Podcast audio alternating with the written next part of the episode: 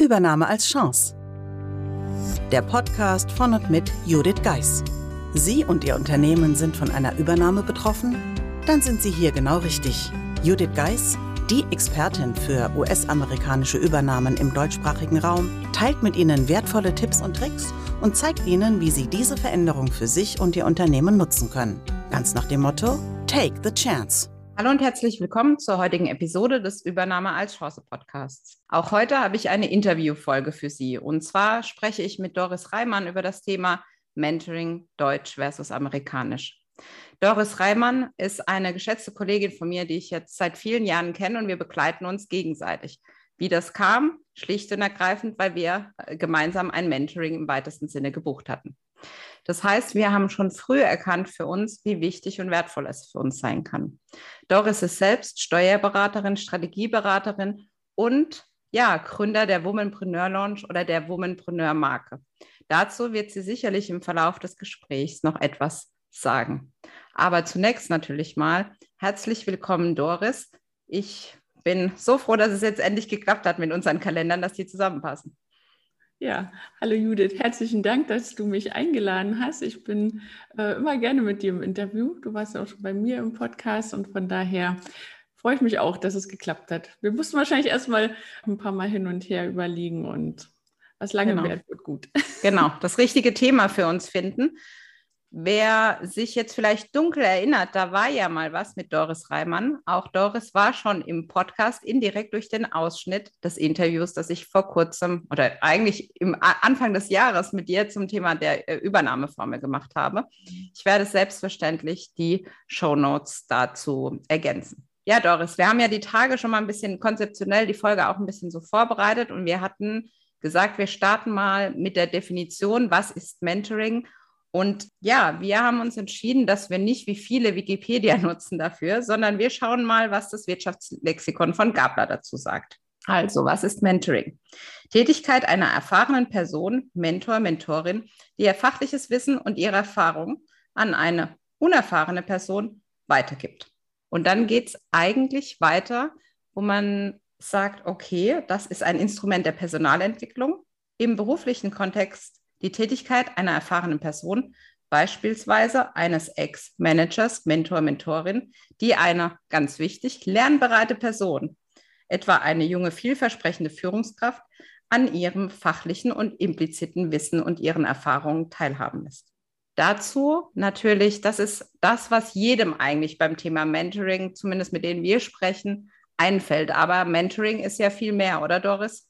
Genau, Mentoring, also ich meine, es ist ja ein bisschen angeklungen. Ne? Mentoring ist von den Erfahrungen anderer lernen. Und ich finde, das ist so ziemlich das Wertvollste, was man auch als Mentor zu bieten hat. Ja, dass wir in unserer beruflichen Karriere äh, sehr viele Dinge erlebt haben, Fehler gemacht haben, auch Positives erlebt haben.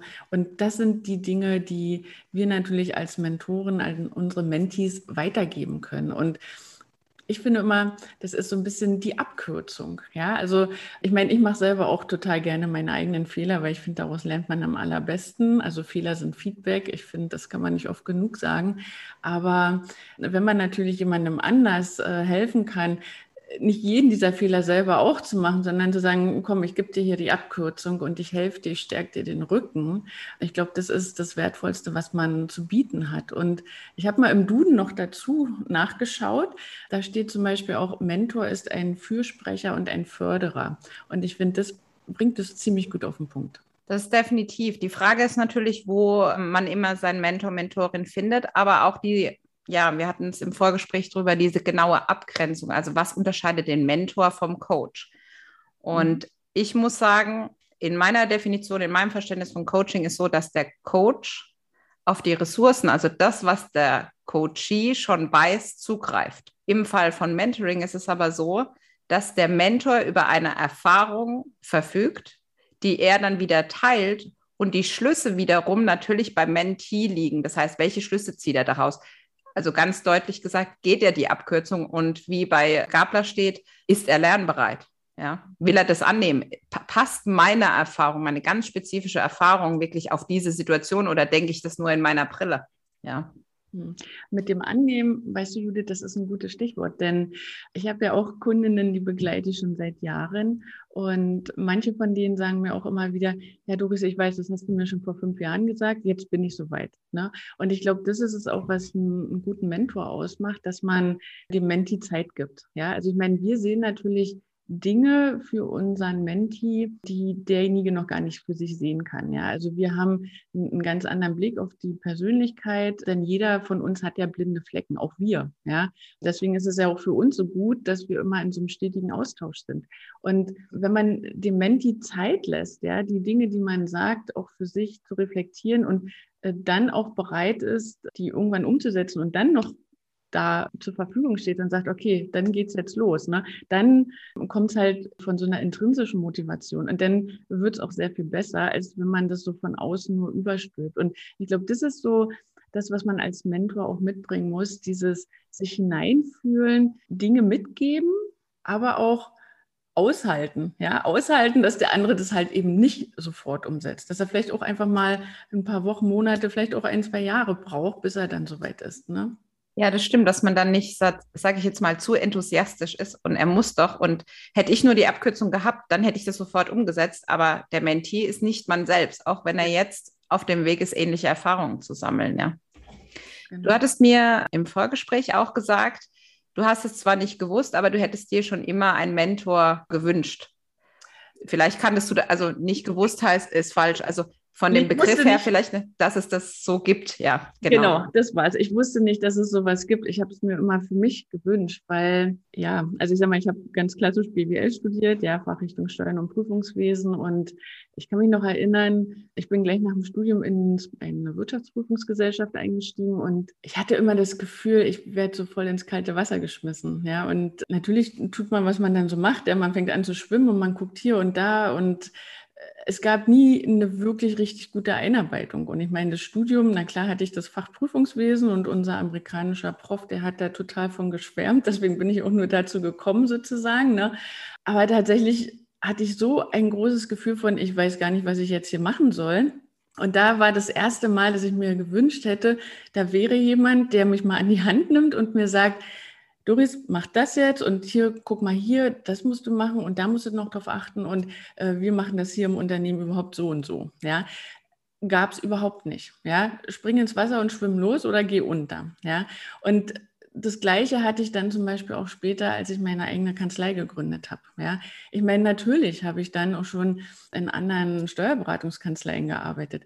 Aber tatsächlich eine eigene Kanzlei zu gründen ist was ganz anderes, selbst wenn man Steuerberater ist. Ja, ich wusste zum Beispiel gar nicht, wie man eine Rechnung schreibt. Ja, halt mich für verrückt, aber ich habe ein Zweitagesseminar äh, besucht, dass ich überhaupt in der Lage bin, eine Rechnung nach unserer Gebührenverordnung zu schreiben. Ja, und also diese ganzen kleinen und großen Entscheidungen mit dieser Kanzleigründung, die hätte ich so gern mit jemandem besprochen. Ja, und, und wenn es nur ist, finde ich nur das Logo gut oder äh, ist es wirklich gut oder finde es nur meine Marketingagentur und ich gut, ja?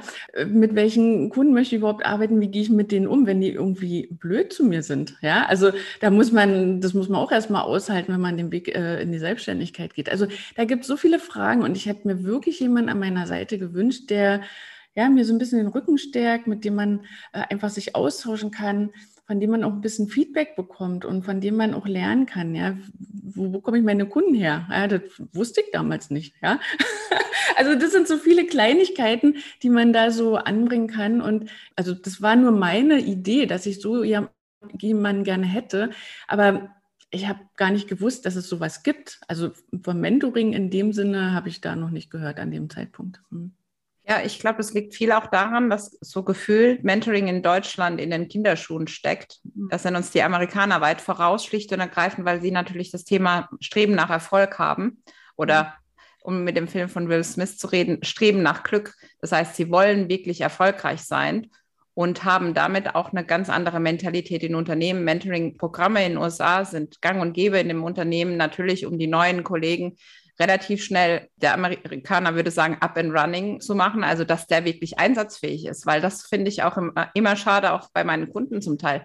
Man holt neuen Mitarbeiter und es gibt halt auch leider die Varianten, setzt den hin und denkt man, der kann dann schon alles.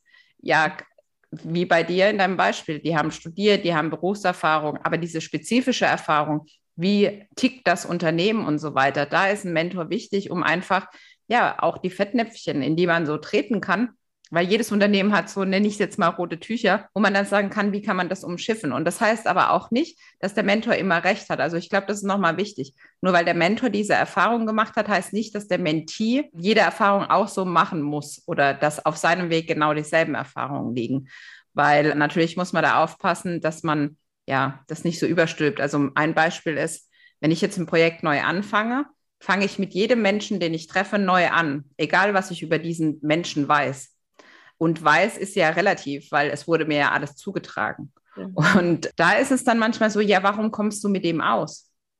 So, ja, weiß ich nicht. Ich habe ja keine Historie mit den Mitarbeitern, ja. Und ich denke, wenn man das jetzt differenziert betrachtet, ist es natürlich im beruflichen Kontext, also in der Firma sehr wichtig. Aber so wie du sagst, wir haben viele Themen auch außerhalb.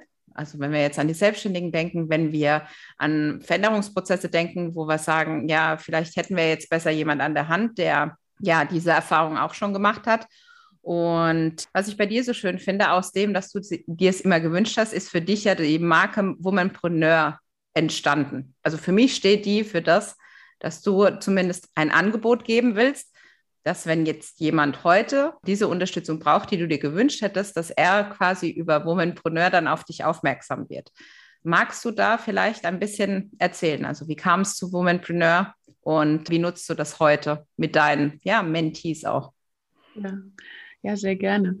Ja, also tatsächlich muss ich sagen, ich habe 2009 mich selbstständig gemacht ne, mit meiner Steuerberatungskanzlei und habe anfangs sehr viele Existenzgründungsberatungen gemacht und habe halt auch gemerkt, dass mein Herz eben für die Beratung schlägt. Ja, und ja, nun liegt ja im, im, Namen Steuerberater schon das Wort Berater äh, vergraben. Und das ist halt auch das, die Leute kommen zu einem und wollen ja quasi so, ein, so eine Antwort, was sie jetzt machen sollen. Ja, ich mag es gerne, verschiedene Alternativen aufzuzeigen und überlasse das gern dem Mandanten selbst zu entscheiden. Also in dem Sinne ist es ja schon so ein Stück weit wie ein Mentoring, ne? weil ein klassischer Berater sagt ja, mach es so und so. Ja? Und ich habe immer mehr gemerkt, dass mir das halt sehr viel mehr Freude macht, ja, Leute zu begleiten und Dinge vorzuschlagen oder wenn auch mal so Fragen kommen, Dinge mal von einem anderen Blickwinkel aus zu beleuchten und äh, denen wieder zurückzugeben und zu gucken, was die dann damit machen. Ja, vielleicht ein Beispiel, was, was gerade kürzlich passiert ist. Da habe ich für die Mandantin eine Steuererklärung fertig gemacht und in dem Berechnung stand drin, ja, sie könnte halt so und so viel Geld für Versicherungen ausgeben, um da irgendwie noch steuerlich besser zu stehen. Und dann habe ich halt nur zurückgefragt, okay, macht es denn überhaupt Sinn, ja, dass du im Grunde die Hälfte oder so von deinem Gewinn nimmst und das für Versicherungen ausgibst, nur um irgendwie Steuern zu sparen? Einfach mal so als Frage. Ich glaube, die Antwort kommt dann von ganz alleine. Ne? Also das, das sind so die Sachen, die, die mich so beflügeln. Und also ich habe wirklich sehr viele Erfahrungen gemacht im Laufe meiner Selbstständigkeit und vor allem auch sehr viele negative. Ja, manchmal denke ich, okay, es reicht jetzt einfach. Ne? Manchmal denke ich auch, okay, wahrscheinlich habe ich es noch nicht oft genug falsch gemacht, dass, dass ich es halt immer noch mal so entsprechend falsch mache. Und irgendwann macht es den Klick ja, und dann habe ich es, ja. Und das sind dann die Momente, wo ich dann auch äh, eben damit rausgehe und wo ich auch gerne so im Sinne von einem bisschen Storytelling ähm, erzähle, warum ich was jetzt so und so mache oder wie ich so auf bestimmte Dinge komme, über die ich wieder spreche. Also zum Beispiel über meine drei goldenen Regeln oder über die 25-Stunden-Woche oder über ein Joyful Expert Business. Also das sind so meine Themen. Und ich habe halt gemerkt, die Zusammenarbeit mit Frauen finde ich total spannend. Ja, weil ich glaube, wir Frauen und vor allem wir Akademikerinnen, wir Freiberuflerinnen, wir sind so super toll in dem, was wir tun. Und ich finde, da lässt Imposter echt grüßen. Ja, wir, wir können so viel. Und ich bin der Meinung, je mehr du weißt, desto mehr wird dir klar, was du nicht weißt. Und ich glaube, das ist das eigentliche Problem an diesem Imposter-Syndrom, was vielleicht andere, die dieses riesige Wissen, was wir uns während des Studiums und so weiter aneignen, was die gar nicht haben, sodass äh, dass man gar nicht ähm, vielleicht in diese Gefahrensensibilität, die man ja manchmal dann hat als Experte, gar nicht reinkommt. Ne? Wir als Expertin haben halt dieses, sag ich mal, Luxusproblem, ja, dass, dass wir uns all dessen bewusst sind, was wir noch gar nicht wissen, dass wir halt echt nur so einen mini kleinen Ausschnitt aus diesem Ganzen äh, haben und da kommt es dann ins Spiel mit diesem Prokrastinieren, perfektionistisch sein. Das kriegen wir alles natürlich eingeimpft, ja, während des Studiums, äh, während unserer Arbeitszeit im, im, Unternehmen und so weiter. Ja, also da, da muss es immer perfekt sein und da, äh, da kommt man dann irgendwann nicht ins Tun. Und das nächste ist natürlich währenddessen, man wird halt ausgebildet zum Fachexperten, ja. Und es ist halt echt schwierig, ein Unternehmen zu führen, ja, als Arzt, als Anwalt, als Architekt, ja, weil dieses unternehmerische Skillset, das ist nochmal ein ganz anderes und dafür schlägt mein Herz. Und da bin ich irgendwann dazu gekommen und habe festgestellt, mit diesen Frauen arbeite ich total gerne. Und dann, ja, Entrepreneur, Womanpreneur kam dann irgendwann. Also ich liebe halt die englische Sprache, so wie du wahrscheinlich auch. Ja. Und das war halt eine schöne Verbindung. So kam das. Genau. Da muss man halt natürlich sagen, was mir jetzt bei deinen Ausführungen nochmal ist, also ein Mentor ist auch dazu da, jemand aufzumuntern, aber auch harte Worte ab und an zu sprechen, auch wenn man das vielleicht mal nicht so mag. Also wenn man, ne, so, ich sage jetzt mal im weitesten Sinne Zuckerbrot und Peitsche, dass er in dem Moment auch genau weiß, was, was braucht der andere. Und manchmal ist es einfach nur, ja, das ist vielleicht jetzt nicht so gut gelaufen, aber hey, du hast es gemacht, du hast dich getraut. Ja, du, jetzt können wir am Ergebnis arbeiten, ja. Also wenn wir jetzt mit der englischen Sprache zum Beispiel sprechen, wenn dann plötzlich die Videokonferenzen auf Englisch sind und sonst habe ich kein Wort gesprochen, jetzt habe ich zumindest mal zwei Sätze. Ja, noch nicht optimal, aber es geht auf den Weg und ich glaube, da ist es auch wichtig, jemand an der Seite zu haben. Die andere Sache ist, mit dem Thema Englisch sind wir ja natürlich bei dem Thema, dass es, wie, wie ja schon angesprochen, zum Beispiel ja in den USA gang und gäbe ist, dass man Mentoring-Programme hat. Wir beide selbst haben in Deutschland auch mehr oder weniger vergebens nach Mentorinnen gesucht, für unser spezielles Beispiel. Und das bringt mich für mich halt auch immer so dieses, okay, was können wir von den anderen lernen? Und hat uns dann letztendlich auch zu der Folge geführt, ja, auch über den Tellerrand hinauszuschauen, zu schauen, okay, ich bin nicht der Einzige in der Situation. Ich muss das Rad nicht neu erfinden. Also das sind ja die ganzen Themen, die so ein Mentor dann einfach oder Mentorin dann auch einfach mitgeben kann. Und ja, man nicht, ja, also ich habe zum Beispiel jemanden, da weiß ich genau, wenn mein Gedankenkarussell richtig aktiv ist, so richtig böse aktiv, dann kann ich eine E-Mail schreiben und dann weiß ich, wenn die richtigen Worte drin stehen, also wenn ich deutlich mache, dass es jetzt gerade so ist, dann kommt dann irgendwas zurück und das hilft mir schon, weil ich kann es erstmal dieses Gedankenkarussell jemand anders weg, wegschicken. Und ich weiß, der Person macht es ja nichts. Also, ne? also ich belaste auch keinen damit. Und da kommen wir zum nächsten Punkt, denke ich, bei dem Mentoring wir hoffen immer in unserem privaten Umfeld die Menschen zu finden, die uns dann die Ratschläge geben. Aber da für mich persönlich auch Ratschläge sind Schläge. Das ist eines meiner Sätze, die ich immer wieder sage. Und das andere ist, woher soll denn jemand im Umfeld, der nie übernommen wurde oder in, dem, in deinem Fall, der nie gegründet hat, wie soll der mir denn überhaupt irgendwas sagen können? Was erwarte ich da von der Person und wie setze ich die eigentlich unter Druck? Und das ist bei mir zum Beispiel auch der Grund, warum ich gesagt habe, okay, ich biete das Mentoring an, auch für quasi die Judith von früher, als sie damals übernommen wurde, also ähnliche Geschichte wie bei dir, um dann zu sagen, dass die Mitarbeiter genau mit diesen Sachen, wie, wie komme ich hier jetzt in diesem Wald vor lauter Bäumen voran, ja? Und da kann man dann offen auch teilen, weil auch da, du hattest es vorhin kurz angesprochen, also mit Fehler zugeben sind wir Deutschen jetzt auch nicht so der Spitzenreiter. Nee, äh, ähm, auch das wieder eine amerikanische Sache, wo man dann sagt, okay, da gibt es auch eine Folge dazu zu Fehlerkultur Deutsch versus Amerikanisch. Ich glaube, das ist sogar die letzte aus der Reihe, wo man dann wirklich sieht, also wir können da wirklich was lernen, was mitnehmen. Und ja, wir müssen nicht immer dieses Thema haben, wir müssen das jetzt alleine schaffen, ja. Genau. Also es ist toll, wenn jemand das alleine schafft, aber ich wäre heute nicht da, wenn ich meine Mentoren und auch die Menschen, die ich durch die Mentoren und die Community dann auch gesehen habe, wäre ich gar nicht da, wo ich heute bin. Ja, also weiß nicht, wie es dir geht, aber ich wollte es nicht missen, ja. Ja, ist wirklich so, genau. Also seit ich auch das entdeckt habe, ne, also wo man Mentoring herbekommt und so weiter, du hast es ja angesprochen, wir äh, haben uns ja über die gleichen Mentoren kennengelernt. Seitdem bin ich auch immer in irgend so einer Art von Mentoring-Programm. Ja, also manche verbinden halt einfach auch Coaching und so weiter, irgendeine Form von Gruppenprogramm, aber es ist schon so, dass man äh, speziell jemanden hat, der einem weiterhilft in seiner Entwicklung und das ist natürlich auch das, was ich immer wieder beobachte bei vielen Freiberuflerinnen, die sich mit dem Thema vielleicht auch noch gar nicht auseinandergesetzt haben, dass nämlich ja Jahr ein und Jahr aus, sagen wir mal, das Gleiche im Unternehmen passiert. Also nehmen wir mal eine klassische Arztpraxis, eine klassische Anwaltskanzlei, klassische Steuerberatungskanzlei. Ne? Du fängst an, du nimmst Mandanten an, Kunden an, Patienten an, was auch immer, und dann hast du dieses Hamsterrad. Ja? Und das geht schneller, als man denkt. Und du machst ja ein Jahr aus das Gleiche. Mal geht ein Mitarbeiter, dann kommt jemand.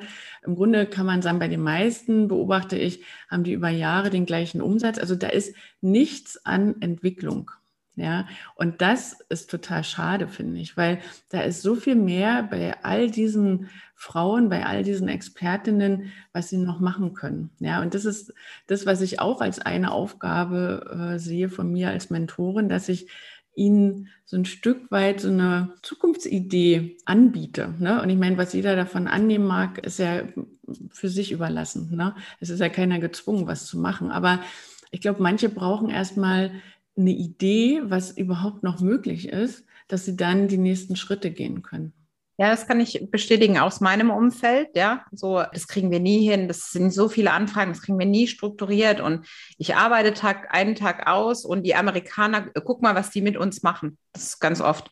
Dann sage ich, stopp mal. Also, wovon sprechen wir? Wir sprechen davon, du kriegst für heute Abend um 10 Uhr eine Einladung. Wenn ich dich jetzt heute Abend einladen würde, um 10 Uhr zu mir zu kommen und du hättest keine Zeit, was würdest du denn tun? Ja, ich würde absagen. Dann habe ich gesagt, ja. Ja, aber ich kann doch nicht absagen. Ja, doch. Natürlich kannst du absagen.